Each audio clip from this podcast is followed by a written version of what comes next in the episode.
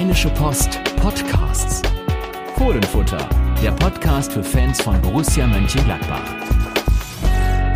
Da sind wir wieder mit dem Fohlenfutter Podcast und äh, es ist wie immer in Corona-Zeiten. Carsten Kellermann sitzt in Mönchengladbach. Und Sebastian Hochreiner in Düsseldorf, aber Corona-Zeiten sind zwar noch nicht vorbei, vielleicht aber ja unsere räumliche Distanz. Denn äh, langsam geht die Eingliederung wieder los und vielleicht sitzen wir ja schon nächste Woche wieder gemeinsam in Mönchengladbach und reden über Borussia. Was wir heute tun werden, über Freiburg, über Personalien und über Bayern München. Und ja, lass uns mit Freiburg anfangen, Carsten. Erste Halbzeit hui, zweite Pfui. So wäre, glaube ich, die ganz, ganz kurze Zusammenfassung. Ja, und das trifft es natürlich ganz genau. Also ich muss sagen, die erste Halbzeit war richtig gut. Gladbach eigentlich alles richtig gemacht auch. Ähm, Marco Rose mit einer offensiven Aufstellung reingegangen. Das, was wir ja auch schon äh, ja, nicht gefordert hatten, aber zumindest gesagt hatten, dass uns das gefallen würde, um einfach diese Botschaft des Berlin-Spiels weiterzutragen, spielte wieder mit, mit Hofmann und Neuers auf der Doppel-6, was ja eine extrem offensive Ausrichtung ist, hat sich auch bezahlt gemacht. Freiburg war kaum im Spiel, Gladbach Riesenchancen. Aber das Problem aus wirklich richtig guten Chancen kein einziges Tor gemacht. Und äh, dann ja, gab es in der 60. Minute dieses ominöse Gegentor. Ominös deswegen, weil es wieder eine Standardsituation war. Und dann sind wir wieder bei diesem großen Thema Konzentration in den entscheidenden Momenten. Marco Rosa hat das auch schon oft angeprangert, äh, wenn, wenn es Gegentore gab, wenn Dinge passiert sind. Und das dritte äh, Gegentor nach einem Freistoß von der Seite hintereinander das sind Dinge, die alarmieren. Dann natürlich nochmal die Geschichte mit Alassane Player, mit der gelb-roten Karte, zunächst wegen Ballwegschießens und dann äh, ein Foul begangen, was natürlich hart bestraft wurde. Aber wenn ich eine gelbe Karte habe, darf ich es halt nicht machen. Da muss man sich im Zaum haben. Und in der Summe hat das dann dazu geführt, dass dieses Spiel verloren ging, was eigentlich, ja, ich habe irgendwo gelesen, nicht hätte verloren gehen dürfen. Nee, ganz sicher nicht. Also ich glaube, das kann man sowohl in Bezug auf die Tabelle sagen, als auch in Bezug auf den Spielverlauf, weil wie du schon sagst, zur Halbzeit darf es eigentlich nicht 0-0 stehen. Wenn da zum Beispiel Florian Neuhaus bei seinen beiden Aktionen noch ähm, härter, noch schärfer zugange geht bei seinen Großchancen, dann ist eine davon mindestens drin. Und dann sieht es eben anders aus zur Halbzeit und so war Freiburg noch voll im Spiel drin, hat reagiert, äh, ist dann auch äh, intensiver zur Sache gegangen und hat dann äh, Borussia so ein bisschen aus dem Spiel genommen wie du schon sagst, Standard. Es ist halt ein relativ billiges Tor tatsächlich. Äh, man sieht ja, dass Borussia da eine Zonenverteidigung spielt, aber irgendwie ist dann doch die eine Zone, in der Petersen steht. Petersen, ein extrem kopfballstarker Spieler, der ja äh, auch bekannt dafür ist, nicht allzu viele Chancen zu brauchen. Mutterseelen alleine, also das hat nicht wirklich funktioniert, genau wie die Abseitsfalle. Ähm, ja, und dann muss man ja leider wieder über die gelb-rote Karte von Alassane Plea sprechen. Wie schon in Leipzig hat das auch etwas damit zu tun, dass er sich in einer Situation nicht im Griff hatte. Natürlich kann man sagen, ähm, so das Ball wegschlagen, das war jetzt keine Riesenaktion. Marco Rosa hat gesagt, er hat jetzt den Ball nicht aus dem Stadion gedroschen, aber er hat es eben gemacht. Ähm, und man weiß, dass es äh, eine gelbe Karte ist, dass es mehr geahndet wird als früher. Und ja, das Foul, da ist auf jeden Fall diskutabel, ob es eine gelbe Karte ist, aber Schiedsrichter hat so entschieden und es gibt ja Experten, die sagen, es ist zu hart, es gibt Experten, die sagen, es ist richtig. Und da eine richtige Wahrheit zu finden, ist schwierig. Nur die Wahrheit ist halt, dass sich Borussia gerne oder nicht, nicht gerne, sondern öfter schon selbst damit geschadet hat, dass sie nicht ganz so diszipliniert zugange gehen. Ja, und das ist dann eben genau das Problem, dass dann diese Punkte, die, die tun natürlich richtig weh. Das, das hat man auch gemerkt. Marco Rose, der ja nun in jedes Fußballspiel geht, weil er es gewinnen will. Das ist eine Ansage. Und wenn du dann eben ein Spiel nicht gewinnst, äh, dann ist er entsprechend auch äh, gelaunt. Man hat das gemerkt. Ähm, er war schon sehr äh, impulsiv während des Spiels. Nachher auch klar gesagt, dass das äh, äh ihm überhaupt nicht gefällt, was dann am Ende da passiert ist. Natürlich wurde auch über die, die gelb-rote Karte diskutiert. Klar, das, das äh, gehört dazu, aber ich glaube, äh, jeder, auch in Gladbach, weiß dann auch, dass das letzten Endes äh, sicherlich ein Faktor war, aber nicht der Faktor, der dieses Spiel hat äh, so laufen lassen, weil ich glaube, wäre die erste Halbzeit äh, mit einer Führung beendet worden, dann wäre äh, das Ganze doch in, die, in eine andere Richtung gelaufen, weil die Gladbacher dann einfach äh, das Spiel hätten wahrscheinlich ganz anders angehen können, haben sich also so das Leben selber schwer gemacht. Ja, und jetzt natürlich tabellarisch Vierter geblieben, äh, gute Sache, weil, weil natürlich die Tordifferenz immer noch gegenüber Leverkusen im Plus ist, aber äh, RB Leipzig hat gepatzt, hat nur eins zu eins zu Hause gegen den SC Paderborn gespielt und trotzdem profitiert, weil, weil sie jetzt vier Punkte, weil RB jetzt vier Punkte Vorsprung auf Leverkusen und Gladbach hat, plus die Tordifferenz. Und das muss man in vier, vier Spielen erstmal aufholen. Deswegen Gladbach eine große Chance vertan, sich von Leverkusen abzusetzen und Leipzig unter Druck zu setzen. Ja, und es ist eigentlich äh, genau das äh, passiert, was erwartet wurde, nämlich dass Leverkusen gegen Bayern verliert. Und das ist dann natürlich die große Chance äh, für Borussia gewesen, nochmal ein Stück weit wegzuziehen. Und äh, da muss man jetzt eher sagen, dass Borussia dann im, nach diesem Spieltag so ein bisschen im Minus ist und dass äh, bei Leverkusen eben so ein Plus-Minus-Null steht, aber bei Borussia, wenn es um erwartete Punkte geht, hat man da schon sicherlich mehr erwartet als äh, eine Niederlage in Freiburg. Und auch wenn das ja der ewige Angstgegner ist, gerade oder vielmehr vor allem dann in Freiburg, äh, muss man schon sagen, dass die Chance da am vergangenen Wochenende sehr groß war. Und das lag halt daran, dass Gladbach eine wirklich starke erste Halbzeit gespielt hat. Also gerade so die ersten 20 Minuten, ähm, da hat man schon eine große Dominanz gesehen, große Spielfreude und eben auch gute Chancen, nur eben das Tor nicht gemacht. Ja, und dann äh, muss man sagen, wir hatten ja in der Hinrunde so ein paar Mal öfter das Thema, dass Borussia nicht ganz so gut gespielt hat, aber dann am Ende schon die bestmöglichen Ergebnisse rausgeholt haben. momentan ist es ein bisschen anders. Äh, Effizienz ist gerade nicht so die allergrößte Stärke und dafür ist es aber schon so, dass die Gegner Fehler sehr, sehr hart bestrafen. Das war ja gegen Leverkusen ähnlich und das ist gerade äh, ein ziemliches Problem für Borussia. Und klar, wenn es am Ende reichen soll für die Champions League, dann ist das äh, eine große Baustelle jetzt. Ja, also ähm, gerade gerade in diesem Spiel, es war, ähm, es gibt ja diese von dir nicht so geliebte Statistik mit den Expected Goals. In dem Fall ist er aber mal aussagekräftig. Also es gab drei Spiele in dieser Saison, in denen Gladbach also deutlich mehr Torchancen oder wahrscheinliche Tore hätte machen müssen als der Gegner. Das waren die beiden Spiele gegen Dortmund und jetzt das gegen Freiburg, wo man also äh, als Gladbach ganz klar äh, von der Qualität der Chancen her mindestens äh, eins oder zwei Tore mehr hätte machen müssen als der Gegner. Und ähm, ja, das ist einfach in dieser Saisonphase extrem ärgerlich, weil es einfach auch immer schwerer wird, äh, Rückschläge aufzuholen. Borussia spielt jetzt ja beim FC Bayern, dafür, darüber werden wir später noch sprechen und hat dann natürlich auch sehr unangenehme Heimspiele gegen Wolfsburg und Hertha BSC Berlin. Und ähm, ja, das sind so Dinge, ähm, diese Niederlage in Freiburg war mit Sicherheit in der Kalkulation dann auch nicht eingeplant. Natürlich äh, äh wird jeder äh, bei Borussia sagen, dass jedes Spiel erstmal gespielt werden muss und jedes Spiel auch erstmal äh, seine Geschichte bekommen muss. Aber ich glaube schon, dass man irgendwo so eine kleine Rechnung aufmacht und sagt, da können wir das holen, da können wir das holen und ähm, da nicht ins Blaue hinein äh, gespielt wird. Von daher waren auch alle entsprechend angefressen. Auch die Spieler haben ja dann hinterher klare Worte gefunden und gesagt, dass, dass das einfach zu wenig war in, in dem Fall, dass man in Freiburg eigentlich angetreten ist, um zu gewinnen. Und äh, ja, wie gesagt, die Konstellation ist nicht einfacher geworden. Leverkusen ist dran, spielt jetzt bei Schalke 04, Gladbach, wie gesagt, bei Bayern München. Und ähm, da muss man dann sagen, hat Leverkusen zumindest vom Papier her erstmal das leichtere Spiel.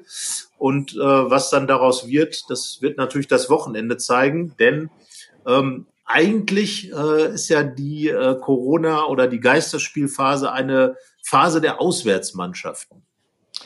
Das stimmt, nur irgendwie, wenn es gegen Bayern geht, ist, glaube ich, relativ egal, ob zu Hause oder auswärts. Wenn wir gleich drüber sprechen, wie sehr da möglich ist, dass vielleicht Borussia die Mannschaft wird, die gerade diesen Lauf der Bayern unterbricht.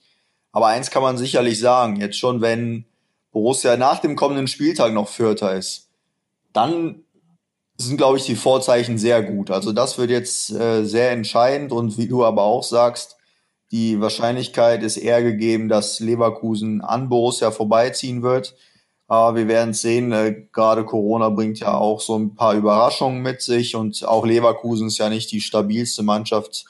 Da hat man ja auch erst vor zwei Wochen diesen Rückschlag des 1-4 gegen Wolfsburg erlebt und die sind eben auch immer wieder für negative Überraschungen gut. Aber Borussia, alle werden jetzt sagen, wir konzentrieren uns auf uns. Und da gibt's jetzt auf jeden Fall einige Punkte, wo man ansetzen muss. Standard gegen Tore, Effizienz und dann gibt's auch noch weitere Themen, klar. Ähm, und über die werden wir sicherlich gleich dann auch noch sprechen, wenn es um das Bayern-Spiel geht. Aber sicher, jetzt erstmal Freiburg, Niederlage, die muss man wegstecken. Ähm, und ja, bisher kann man, das kann man ja zugute führen, dass äh, es oft so war, dass Borussia die richtige Reaktion gezeigt hat. Nur was in letzter Zeit gar nicht mehr gelingt, ist äh, nach einem Sieg nachzulegen. Aber da kann man jetzt sagen, gute Nachrichten. Borussia, das letzte Spiel ging nicht, äh, war kein Sieg. Deswegen gibt's jetzt auch kein Nachlegen, sondern wieder gut machen. Ja, und eins ist ja zumindest eingetreten kurioserweise dank einer Standardsituation, allerdings von Fortuna Düsseldorf, Rufen Nennings 2-2 gegen Hoffenheim. Damit ist klar, dass Gladbach äh, mindestens den sechsten Platz am Ende innehaben wird und dann mindestens die Qualifikation für die Europa League schaffen wird. Wobei ich jetzt mal sage, also Platz sechsten da noch zu schaffen, dann müssten sie sich schon sehr anstrengen. Negativ, also, ähm, also Borussia wird international spielen. Das ist die gute Nachricht des Wochenendes. Ähm, hat die Qualifikation zwar nicht aus eigener Kraft fix gemacht, aber sich dahin gebracht, am 30. Spieltag diese, diese Qualifikation zu schaffen. Äh, das ist aller Ehren wert. Die sechste Europateilnahme in den letzten zehn Jahren oder seit 2011. Ähm, klasse Sache für Gladbach. Auch ganz wichtig, einfach diese Sicherheit zu haben. Und jetzt geht es ja im Prinzip nur noch darum, ähm, das, was man in der Hand hat, nochmal richtig zu veredeln. Ähm, das wäre dann die Champions League Teilnahme. Und ich glaube, das erste Etappenziel ist ganz einfach erreicht. Man wird international spielen, man ist angetreten, um, um in die internationalen Plätze mitzuspielen als Borussia, ähm, wird jetzt auf jeden Fall in der, in der nächsten Saison internationale Spiele dann haben. Und ähm, ja, jetzt wirklich geht es darum zu sagen, das dritte Mal Champions League für Borussia Mönchengladbach, das wäre dann einfach nochmal äh, dieser Schritt.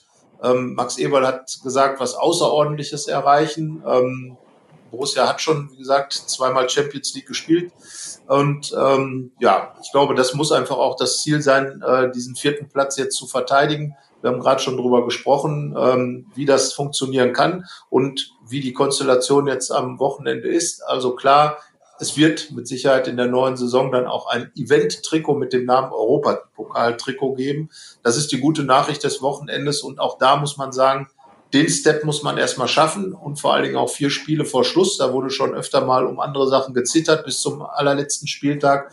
Also von daher für mich da an der Stelle ein Schritt nach vorn. Und jetzt verbleiben halt vier Spiele, um den ganz großen Schritt noch zu schaffen. Und ich glaube, wenn man so die Kommentare der Spieler hört, ähm, egal ob es ein Oscar Wendt war, sogar Mamadou Ducouré, Patrick Herrmann, ähm, egal mit wem wir Interviews geführt haben, alle wollen noch wirklich in die Champions League. Und vielleicht war diese Freiburg-Niederlage dann auch ein Warnschuss zur richtigen Zeit zu sagen, du darfst dir wirklich keine Sekunde irgendwas erlauben. Union Berlin auch schon so, so ein Gegentor, sehr ähnlich äh, äh wie das jetzt in Freiburg passiert ist, da ein 4-1 gegen eine Mannschaft, die vielleicht auch nicht dann so diesen Widerstandskraft hatte. Also von daher, wer weiß, wofür die Niederlage gut ist. Sie muss ja nicht nur Schlechtes äh, nach sich bringen. Und äh, immerhin, und das darf man ja nicht vergessen, ähm, fährt Gladbach als Tabellenvierter jetzt nach München und nicht als irgendwer und hat schon einige Personalien geklärt. Das ist ja das, worüber wir uns auch unterhalten wollen. Ähm, Max Eberl hat zwei Spieler, klar, äh, deren Verträge auslaufen, werden nächste Saison nicht mehr da sein und äh, mit Oskar Wendt wurde verlängert. Ja, das hat sich auch ähm, angedeutet und da kann man, glaube ich, auch äh, sagen, dass das eine gute Entscheidung, eine richtige Entscheidung ist, weil man hat da eine verlässliche Größe als, so muss man es ja mittlerweile auch sagen, als Backup für Rami Benzebaini. Und man muss dann eben nicht nach äh, neuen Kräften suchen. Also man spart sich da auch äh, finanziell etwas, nämlich einen Neuzugang, der ja Geld kosten würde auf jeden Fall. Und man hat auch noch Zeit, dann vielleicht mal zu gucken, ob vielleicht Andreas Paulsen, der ja gerade äh, an Austria Wien verliehen ist, oder ob Mamadou Dokure ähm, als Linksverteidiger vielleicht innerhalb des nächsten Jahres die Klasse haben, um da vielleicht die Wendrolle zu übernehmen. Also das ist auf jeden Fall die richtige Entscheidung und ich glaube, es war auch die richtige Entscheidung, dass man gesagt hat, äh, Fabian Johnson und Borussia, das Kapitel endet im Sommer, weil ähm, man muss halt einfach sagen, dass es sportlich dann doch zu wenig war, was von Fabian Johnson kommt, sehr häufig verletzt. Und wenn er da war, dann hat er auch keine große Rolle gespielt. Da hat Marco Rose ihm Anfang der Saison eine Chance gegeben. Danach kam dann eigentlich äh, relativ wenig. Dann hat er ein gutes Trainingslager ge gespielt im Winter. Aber danach hat er sich wieder verletzt und das ist dann einfach äh, keine gute Basis für eine weitere Zukunft. Und deswegen glaube ich auch da eine richtige Entscheidung. Tobi Strobel ist der Dritte, der geht. Äh, bei Fabian Johnson war es ja so, er kam und man hat wirklich richtig viel von ihm erwartet. Tobi Strobel war ja immer so der, den man unterschätzt hat. Ähm, eigentlich hat er auch immer eine ganz gute Rolle gespielt als, als Mr. Zuverlässig. Das ist ja im Fußball immer so dieser, dieser Name, den, den Spieler bekommen, die halt äh, äh wirklich auf den Platz gehen und einfach ihren Job machen, die genau wissen, was sie können, aber vor allem auch, was sie nicht können. Da glaube ich, dass Tobias Strobel einer dieser Spieler ist aber möglicherweise dann auch ein Spieler, der natürlich andere Qualitäten hat als die, die jetzt im Moment auch dann oder die künftig wahrscheinlich im, im Gladbacher Spiel gefragt sein werden. Ich meine, wenn man sich Dennis Zakaria anguckt, das ist halt eine ganz andere Art von Mittel, defensiver Mittelfeldspieler als Tobi Strobel. Und ähm, ja, der geht zurück in die Heimat. Der geht zum FC Augsburg, kommt ja aus Bayern. Ähm, und äh, ja, ich glaube, das ist ein Verein, der richtig gut auch zu ihm passt irgendwo. Denn äh, Strobel, glaube ich, äh, ist auf jeden Fall ein Spieler, der Augsburg definitiv verstärken wird. War ja zunächst die Rede davon, dass er zum Hamburger SV sollte. Da scheint sich der Weg dann doch nochmal geändert zu haben. Also ganz im Süden statt ganz im Norden. Und ähm, ja, also wie gesagt, Strobel hat, glaube ich, so sein, sein Ding hier in Gladbach einigermaßen gemacht, hat seine Spiele gemacht, hat auch in Phasen äh, wirklich wichtige Dinge getan, weil er einfach Ruhe und, und äh, ähm, ja, Struktur ein bisschen ins Spiel gebracht hat, konnte natürlich nicht so die ganz großen Akzente setzen, möglicherweise. Äh, jetzt im Moment verletzt. Ich weiß nicht, ob er überhaupt noch mal für Gladbach spielen wird mit dem Muskelbündelriss. Äh, dann würde es ein sehr leiser Abschied werden. Aber ähm, ja, also ich glaube, da kann man sagen, dass er seinen Job hier eigentlich gemacht hat und geht jetzt halt einen neuen Weg. Borussia bekommt dann dadurch äh, zwei, denke ich mal, auch äh, recht ordentliche Gehälter frei, äh, zwei Kaderplätze frei und da hat Max Eberl gesagt, ähm, die sollen auch belegt werden. Das heißt also, es wird konkret geguckt, wer, wer der Nachfolger wird und ähm, jetzt ist halt die Frage, wer geht noch? Raphael ist noch offen, ähm, hört sich auch eher so an, als wenn man da sich entscheiden würde, nicht zu verlängern, den auslaufenden Vertrag. Und äh, ja, da darf man jetzt gespannt sein. Ähm, und dann ist natürlich noch da einer, der jetzt nochmal neu in den Fokus rückt, Dennis Zakaria. Viele Themen auf einmal, die du ansprichst. Äh, ja. Ich bleibe mal kurz bei Tobias Strobel. Für ihn muss man jetzt erstmal die Daumen drücken, dass Augsburg noch die Liga hält, denn ich denke mal, er wird lieber in der Bundesliga nächste Saison spielen als in der zweiten Liga. Und das wird ja auch nochmal eng für Augsburg, also die müssen noch ein bisschen punkten. Dann zu Raphael, dein nächstes angeschnittenes Thema. Ähm, ich weiß, es hörte sich eher so an, aber ich glaube tatsächlich, dass ähm, das noch ein Jahr weitergeht. Weil ähm, ich glaube tatsächlich, gerade sind auch Fans ein recht großes Thema, ja, dadurch, dass Geisterspiele sind. Und ich glaube, denen würde man auch noch mal was Gutes tun, wenn man mit Raphael verlängert. Und äh, man muss ja auch sagen, so ein ganz schlechter Fußballer ist Raphael ja auch nicht. Äh, deswegen glaube ich, äh, wäre das auch nochmal eine Win-Win-Situation, wenn man das ein Jahr fortsetzt. Und sonst hätte man ja auch jetzt wie bei Fabian Johnson sagen können, wir gehen nicht weiter den Weg zusammen. Und dann Dennis Zakaria. Dann haben wir, glaube ich, alle Themen durch, die du angesprochen hast. Ähm, hat einen neuen Berater, beziehungsweise hat sein Umfeld verändert und jemanden dazugeholt, nämlich die Agentur Lion Sports oder Lian Sports ähm, die ihnen jetzt in Transferthemen weiterhelfen. Und wenn man so eine Maßnahme hört, dann gehen natürlich erstmal die Alarmglocken an. Denn ähm, das heißt jetzt nicht unbedingt, dass ein Vereinswechsel im Sommer, der ja schon mal ähm, überlegt wurde, weil es gibt ja viele Interessen, ob ein Vereinswechsel im Sommer so unwahrscheinlich ist, sondern es ist dann eher so, dass es die ganze Sache eher wahrscheinlicher macht, denn wenn man sich so die Agentur ansieht, dann ähm, sind die schon auch dafür bekannt, dass sie viele gute Transfers abschließen und eben vielleicht jetzt auch Zakaria. Und sie haben sich ja auch vor kurzem die Dienste von Leroy Sané gesichert. Genau, also äh, Dennis Zakaria, ähm, ja, wie gesagt, also es ist, denke ich mal, schon auch ein Zeichen äh, in Richtung Borussia, dass, dass er da äh, in Bewegung ist und dass er sich umschaut. Also Vorsicht geboten. Äh, Max Eberl wird jetzt auch äh, diese Hab-Acht-Stellung haben und äh, sicherlich auch darauf äh, schauen, dass er nach möglicherweise nach Nachfolgern Ausschau hält.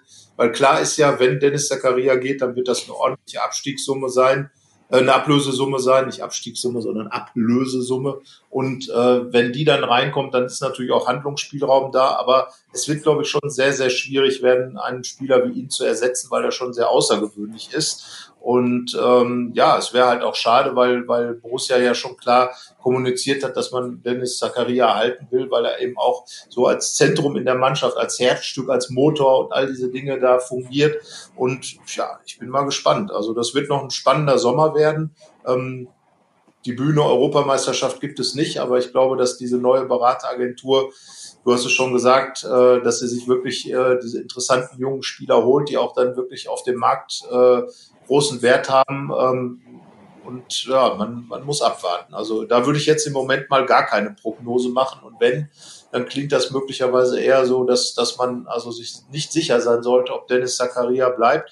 Und vielleicht noch ein Wort zu Raphael. Also ich glaube, ihn zu verlängern wäre wirklich auch eine tolle Sache, muss ich einfach sagen, weil wenn man sich mal anschaut, was Raphael äh, in den letzten Jahren gemacht hat und vor allem auch, wie er jetzt mit seiner aktuellen Situation umgeht, ähm, glaube ich, äh, dass er in der Mannschaft immer noch ein gehöriges Wort als Fußballer und auch als Mensch zu sagen hat. Ähm, einer, der, der vieles auch zusammenhält, der sich auch um viele Sachen kümmert. Ich äh, denke da zum Beispiel an Famana Kisera, den portugiesischen äh, Jungspieler, der da ist. Also ne, man braucht natürlich keinen Spieler als Betreuer und ich glaube trotzdem, dass Raphael äh, noch eine Rolle spielen kann. Möglicherweise ja sogar noch in dieser Saison. Er durfte jetzt mal wieder ein paar Minütchen ran in Freiburg, ähm, hat dann noch einen Torschuss abgegeben, einen Freistoß, der, der äh, nicht drin war, aber ich glaube, ähm, Raphael kann man irgendwie immer gebrauchen und ich glaube, mit ihm kann man auch reden, dass man da irgendwo klarkommt.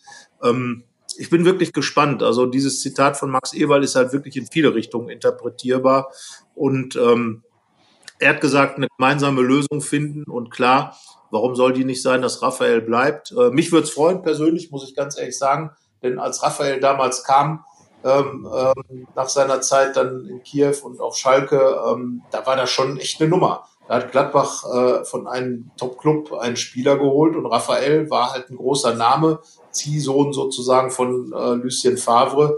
Und äh, das war dann irgendwie so auch so ein, so ein, so ein, so ein ähm, ja, irgendwie so eine Zäsur, die gezeigt hat, dass Gladbach jetzt wirklich nach vorne will, dass jetzt Spieler wie Raphael nach Gladbach kommen und nicht nur äh, Top-Spieler abgeworben werden, sondern hier wurde ein Top-Spieler geholt. Er hat dann ja auch sofort funktioniert, drei Saisons hintereinander zweistellig getroffen. Also ich glaube, das ist einfach ein klasse Spieler, den man auch, wenn es nur ein paar Minuten sind, gerne sieht. Ein äh, Top-Team-Player. Und ja, wenn das klappen würde, Genau wie bei Dennis Zakaria, da kann man natürlich als Fußballfan nur hoffen, dass so ein Spieler noch äh, in Gladbach zu sehen ist, weil es einfach wirklich Spaß macht, ihm bei der Arbeit als äh, Beobachter, als, als Reporter. Ja, ich bin wirklich gespannt. Also möglicherweise muss man im Moment sagen, eher Raphael als Dennis Zakaria, oder? Ja, also wenn ich dann so die neuesten Entwicklungen verfolge, dann gehe ich auch mal schwer davon aus, dass äh, dass die letzte Saison von Dennis Zakaria bei Borussia ist, vorerst. Wer weiß, was irgendwann in der Zukunft mal ist, aber ich glaube nicht, dass er nächste Saison dabei ist. Was natürlich schade ist, wie du gerade schon gesagt hast. Aber damit äh, muss sich Borussia ja jetzt schon länger arrangieren mit solchen äh, Gegebenheiten, dass man eben die wichtigen Spieler verkaufen muss, weil es eben ein Verein ist, der auf hohe Transfereinnahmen angewiesen ist. Und aus dieser Tugend haben sie auch äh, gelernt und haben es eben geschafft, dann diese abgehenden Spieler zu ersetzen mit meist mehreren neuen Spielern und das funktioniert ja auch sehr gut. Also da muss man ja nur in den vergangenen Sommer zurückschauen. Da ist der Torgan Hazard gegangen und äh, da muss man schon sagen, dass Max Eberl eigentlich schon so das Bestmögliche aus der Ablöse äh, gemacht hat. Also wenn man mal so nach den Zeitpunkten guckt, dann sind ja dafür Stefan Leiner und Breel Embolo gekommen. Und da kann man ja schon sagen, dass beide äh, schon getroffen haben, also natürlich auch ins Tor getroffen, aber Treffer sind, was eben die Neuzugänge angeht. Und da kann man sich dann auch auf jeden Fall darauf freuen, dass im Sommer ähm, einiges an Transferthemen kommen wird, sollte ähm, der Club, der Dennis Zakaria dann irgendwann verpflichten will, sich mit Max Eberl einig werden. Dann kann man mal gespannt sein, wen die Gladbacher da wieder Neues holen. Das ist auf jeden Fall, man muss ja dann auch die positiven Seiten sehen, dann hat man auf jeden Fall äh, eine Manövriermasse an Geld, die man einsetzen kann, um die Mannschaft weiter zu verstärken mit eben äh, perspektivisch richtig guten Spielern. Und wenn es am Ende tatsächlich so sein sollte, dass, es am, dass im Sommer die Trennung erfolgt, dann kann man auf jeden Fall sagen, war das ein, waren das drei Jahre, die eine Win-Win-Situation äh, oder Win-Win-Beziehung zwischen Borussia und Dennis Zakaria dargestellt haben. Ja, vor allen Dingen, weil er ist ja auch sehr schnell hier angekommen in Gladbach. Das muss man sagen. Wir wollen jetzt ja auch noch gar keinen Abgesang machen. Wir schauen mal, er ist ja leider im Moment auch verletzt. Ich, keine Ahnung, also könnte ja auch knapp werden, ob er überhaupt noch mal zurückkehrt. Ähm, war jetzt zu hören, dass vielleicht gegen Paderborn noch klappen würde. Also für die letzten beiden Spiele dann muss man abwarten.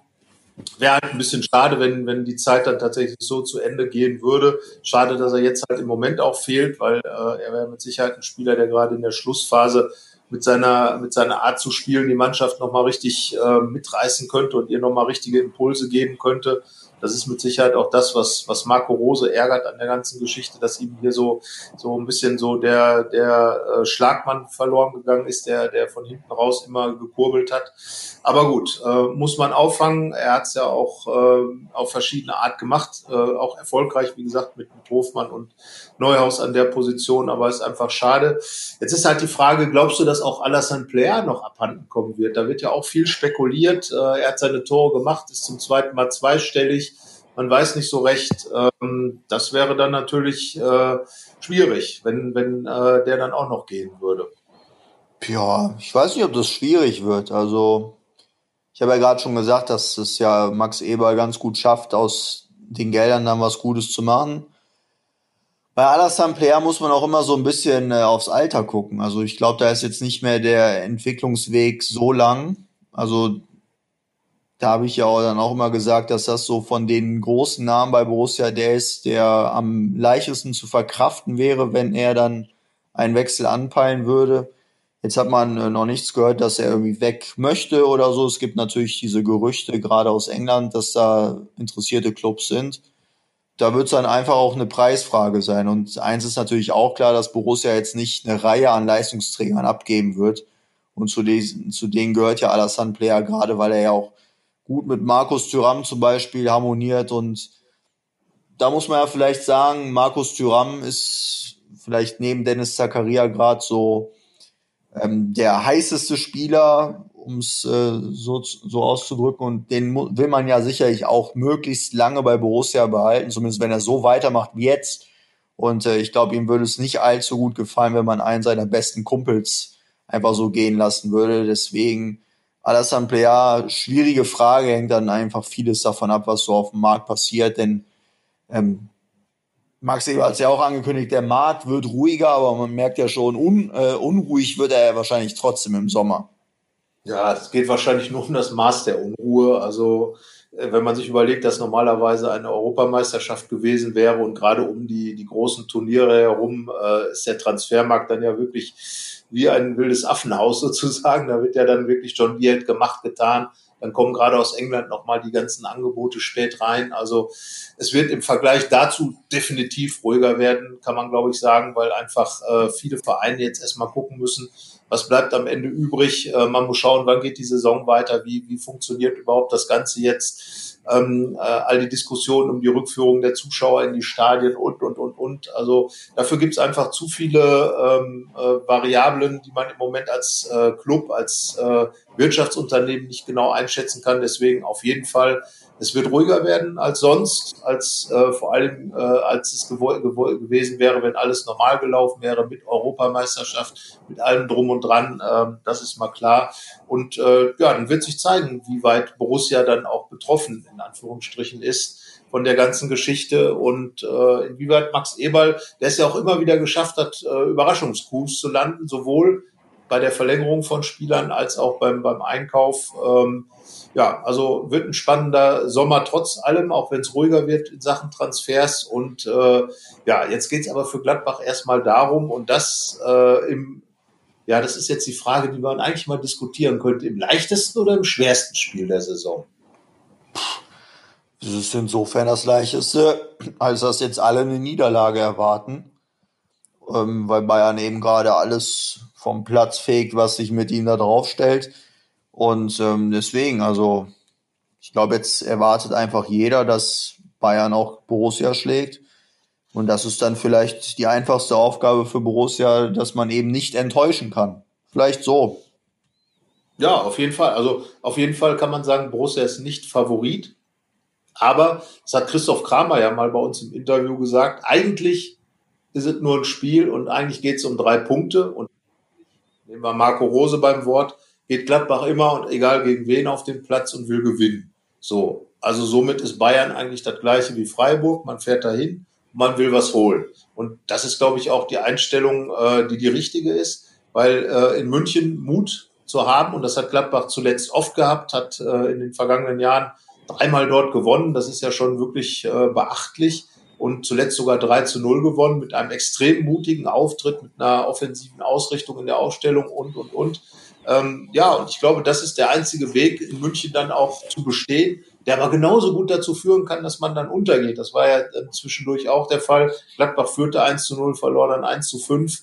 Ähm, also da ist alles möglich und ähm, ja, möglicherweise ist es ja sogar eine Situation, in der der Bayern München schon die Meisterschaft klar machen kann. Ähm, das würde, glaube ich, dann die Situation für Gladbach nochmal deutlich erschweren. Ähm, die Frage ist, ähm, hat Bayern München äh, Nachteil dadurch, dass die Zuschauer nicht da sind? Freiburg hat diesen Nachteil nicht zum Nachteil werden lassen, den man äh, vermutet hat. Ich würde eher sagen, die Bayern spielen ihr Ding, egal in welcher Konstellation. Und ähm, ja, und Gladbach braucht, und da ist es wahrscheinlich jetzt wirklich äh, dieses Wort, was ja oft genutzt wird, braucht also wirklich einen absoluten Sahnetag, um in München was zu holen. Andererseits kein Lewandowski, kein Müller. Ganz großer Vorteil für Gladbach, Fragezeichen. Ja, das auf jeden Fall. Also da sind keine Spekulationen, so wie die Spekulation, ob fehlende Zuschauer ein Vor- oder Nachteil für irgendjemanden sind. Das ist klar. Also Müller gerade seine 20. Torvorlage, Lewandowski gerade sein 30. Tor gemacht. Also das sind schon zwei ganz besondere Spieler in einem sowieso hervorragenden Kader, sind das, glaube ich, nochmal so herausstechende, weil es auch eben auch keine direkten Ersatzleute für sie gibt. Deswegen, das ist sicherlich eine gute Nachricht für Borussia. Und ähm, klar, ich habe gesagt, keiner erwartet, dass Borussia jetzt was holt, aber trotzdem wird Borussia nicht mit dieser Einstellung reingehen, sondern irgendwie steckt ja was in diesem Verein, der den Bayern das Leben, was den Bayern äh, das Leben schwer macht. Denn du hast schon angesprochen, zum Beispiel vergangene Saison das 3 zu 0 in München. Ähm, und da gab es in der jüngeren Vergangenheit auch mehrere Beispiele. Also die Bilanz ist da recht ausgeglichen. Ich glaube, in den letzten fünf Spielen hat Gladbach sogar drei Spiele gewonnen. Also hat da eine positive Bilanz. Das heißt, äh, durchaus was machbar für Borussia. Und ähm, du hast aber auch gesagt, es ist so es könnte mal ein Debakel werden oder es könnte gut ausgehen, aber es darf halt auf keinen Fall ein Debakel werden, weil ein einfacher Blick auf die Tabelle reicht. Es ist gerade extrem eng. Ich glaube, es sind fünf Tore auf Leverkusen und da sollte ja. man möglichst wenig Tore von abgeben. Ähm, deswegen heißt es, wenn schon Niederlage, dann knapp bitte.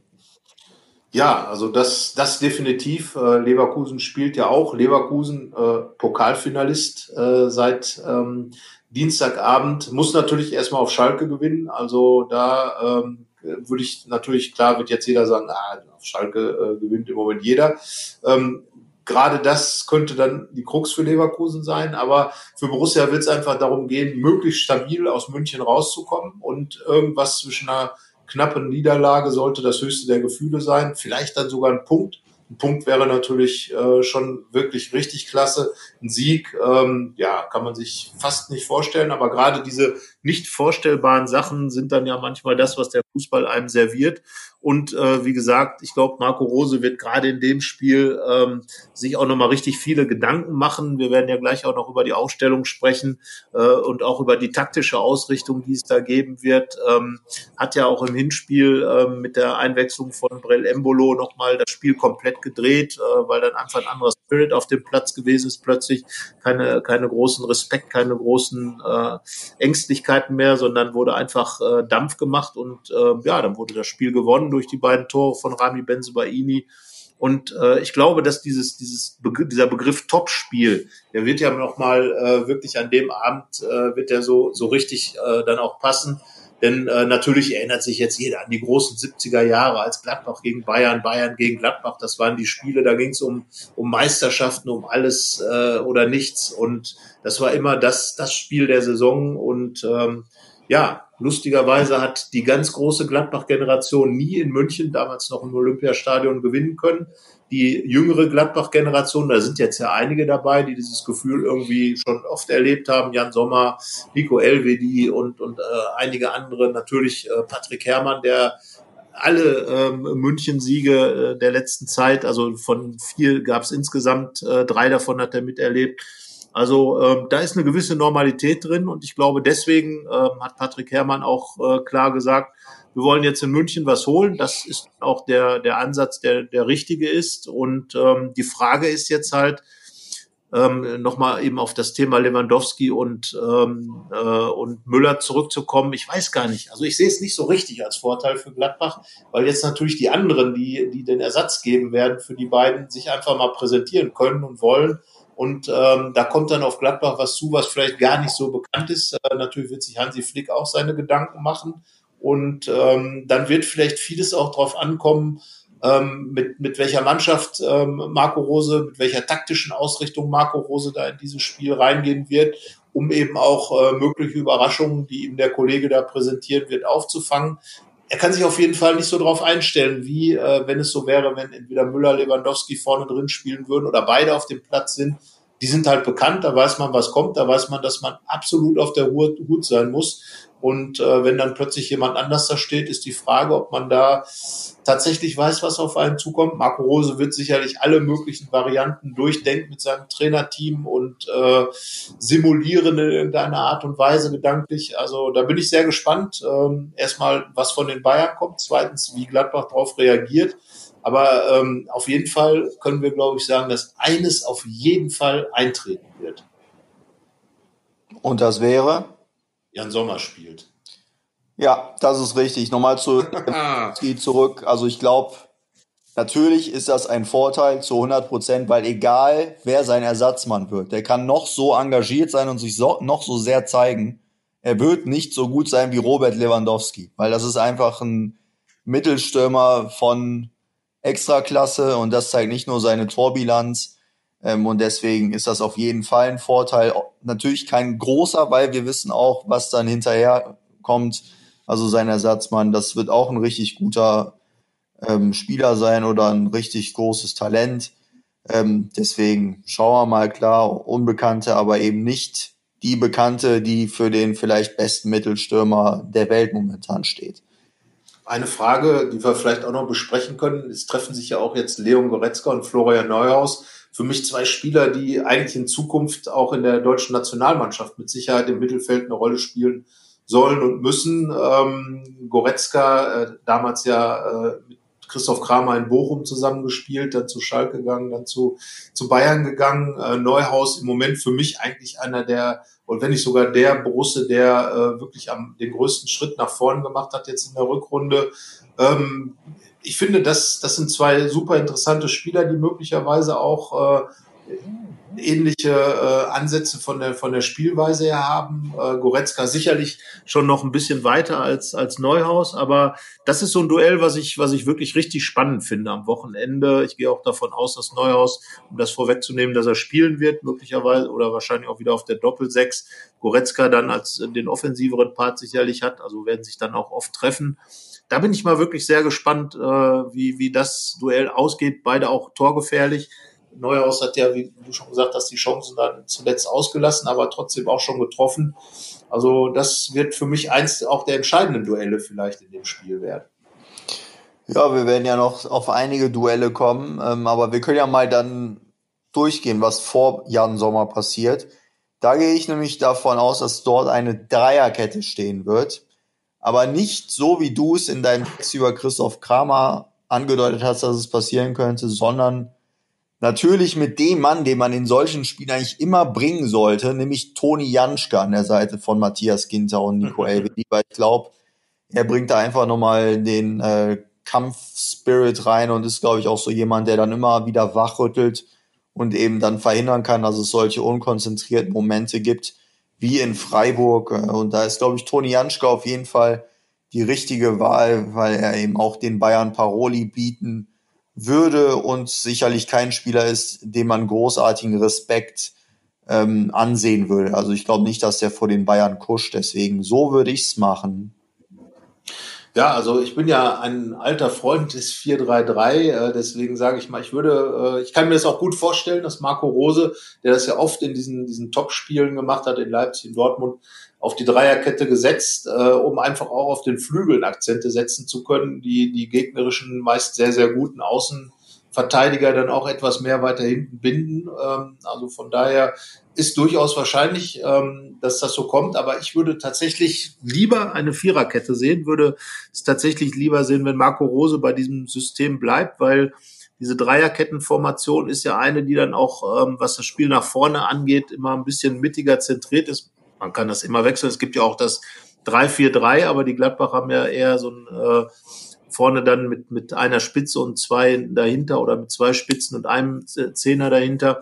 Also ähm, da muss man abwarten. Aber ähm, ich fände es ganz gut, wenn er Marco Rose auf eine Viererkette setzt. Das wäre dann ja so die klassische Variante. Ähm, wobei ich dann äh, zuletzt hat jetzt äh, Rami Benzibaini gespielt, gehe ich auch davon aus, dass er bleibt. Also ich glaube, äh, mit dieser Viererkette Leiner äh, und Benzebaini auf den Außen dazwischen, LWD und Ginter, wäre ich ganz glücklich, muss ich sagen. Ähm, aber wie gesagt, äh, die Option Dreierkette sehe ich natürlich auch. Und ähm, in dem Zusammenhang, du hast eben Kramer angesprochen, also er wäre in beiden Systemen, wäre er natürlich ein Teil der der zentralen, des zentralen Mittelfeldes, möglicherweise in dieser, dieser Konstellation.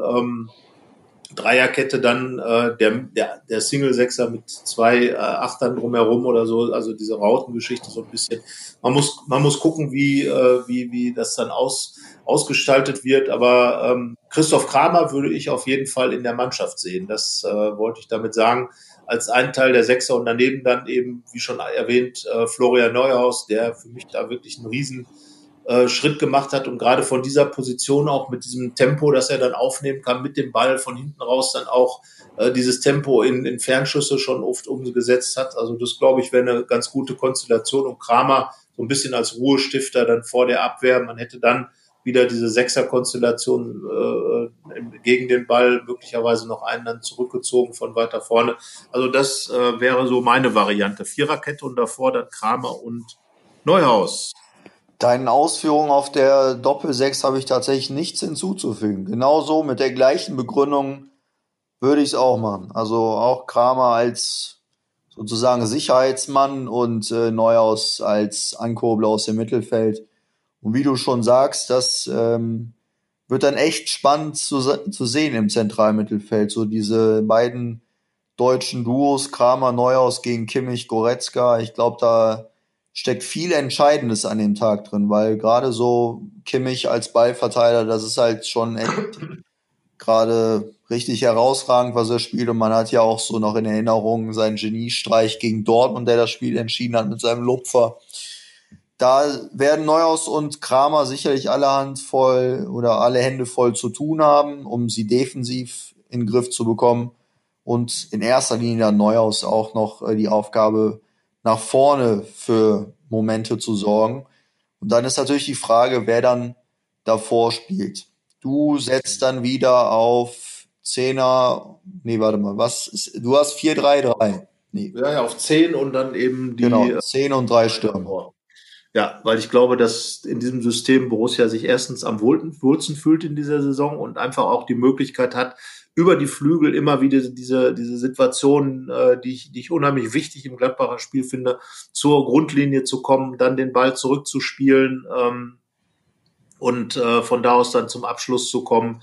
Da glaube ich, dass man äh, da auch den Bayern mit zusetzen kann, dass man dann auch deren Außenverteidiger mit den beiden Außenstürmern weit vorne binden kann. Und äh, darum halte ich dann auch diese, diese Dreier-Variante, die ja nicht nur, die einerseits Tiefe, andererseits aber auch Breite ins Gladbacher Spiel bringt. Und, und genau diese Varianten sind dann eben möglich. Das fehlt mir immer so ein bisschen, wenn ähm, natürlich sind die Übergänge auch fließend, das, das weiß ich auch.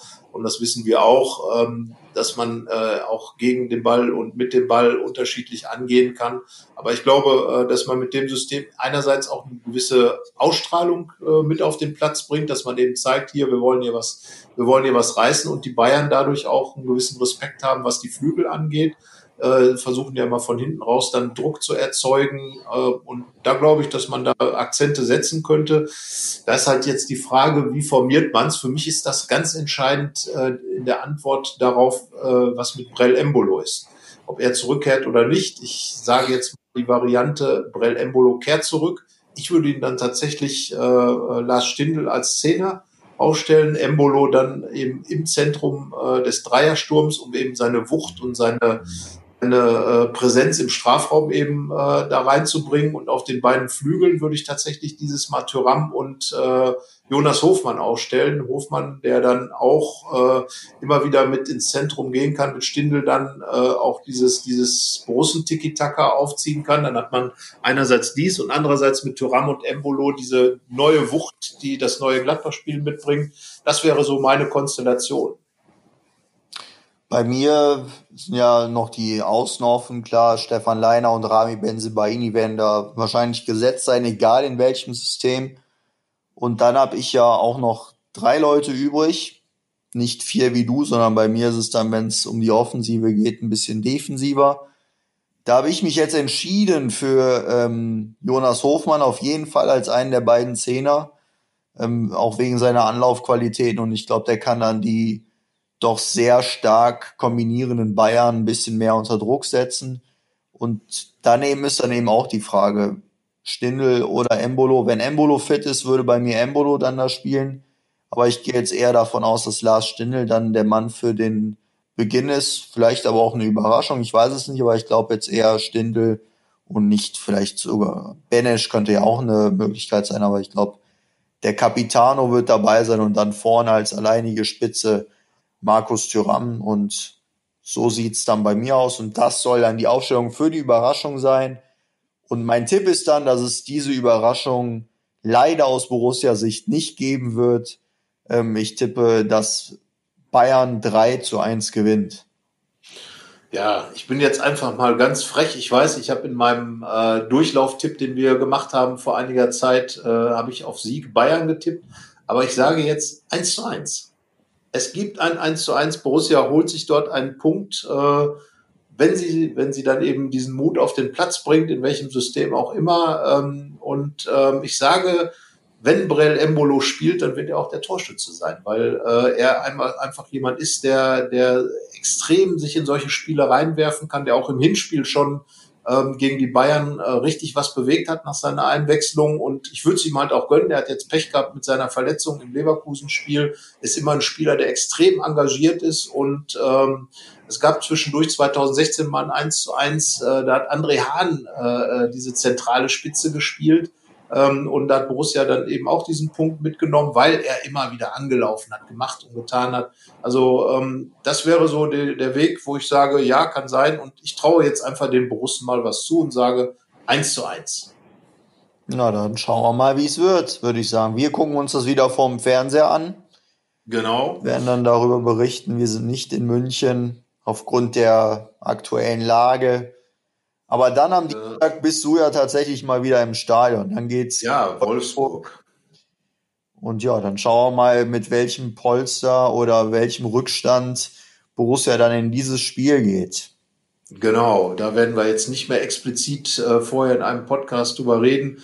Wie schon gesagt, äh, Gladbach hat noch eine Rechnung offen im Vergleich gegen Wolfsburg vergangene Saison, dieses 0 zu 3, hat ja dazu beigetragen, dass Gladbach vom Wege so ein bisschen abgekommen, äh, ein bisschen ist gut, äh, vom Weg abgekommen ist in dieser Phase und äh, das wird Borussia nicht vergessen haben. Aber wie gesagt, Wolfsburg ganz extrem schwieriger Gegner und ähm, ja, das wird viel, glaube ich, äh, davon abhängen, wie das Münchenspiel läuft, äh, wie, wie dann in dieses Spiel reingeht. Aber ähm, egal wie es läuft, äh, erlauben darf sich Borussia sowieso nichts in den letzten drei Spielen. Das hast du ja auch schon geschrieben. Da sind eigentlich drei Siege Pflicht und äh, deswegen sagen wir mal Wolfsburg.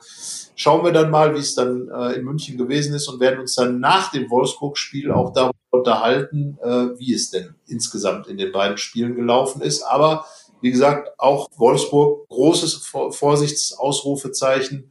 Das wird ein sauschweres Heimspiel werden und ähm, das wissen die Gladbacher auch. Und je besser man sich in München verkauft, mit äh, desto mehr Selbstvertrauen kann man dann eben auch gegen Wolfsburg reingehen. Und äh, ja, wir werden uns beides anschauen. Ich werde im Stadion sein mit äh, dann 21.000 Pappkameraden auf den Rängen imposantes Bild, äh, wobei es natürlich im Fernseher noch viel dichter, dichter aussieht. Das muss man sagen. Ich habe es ja gegen Union Berlin gesehen.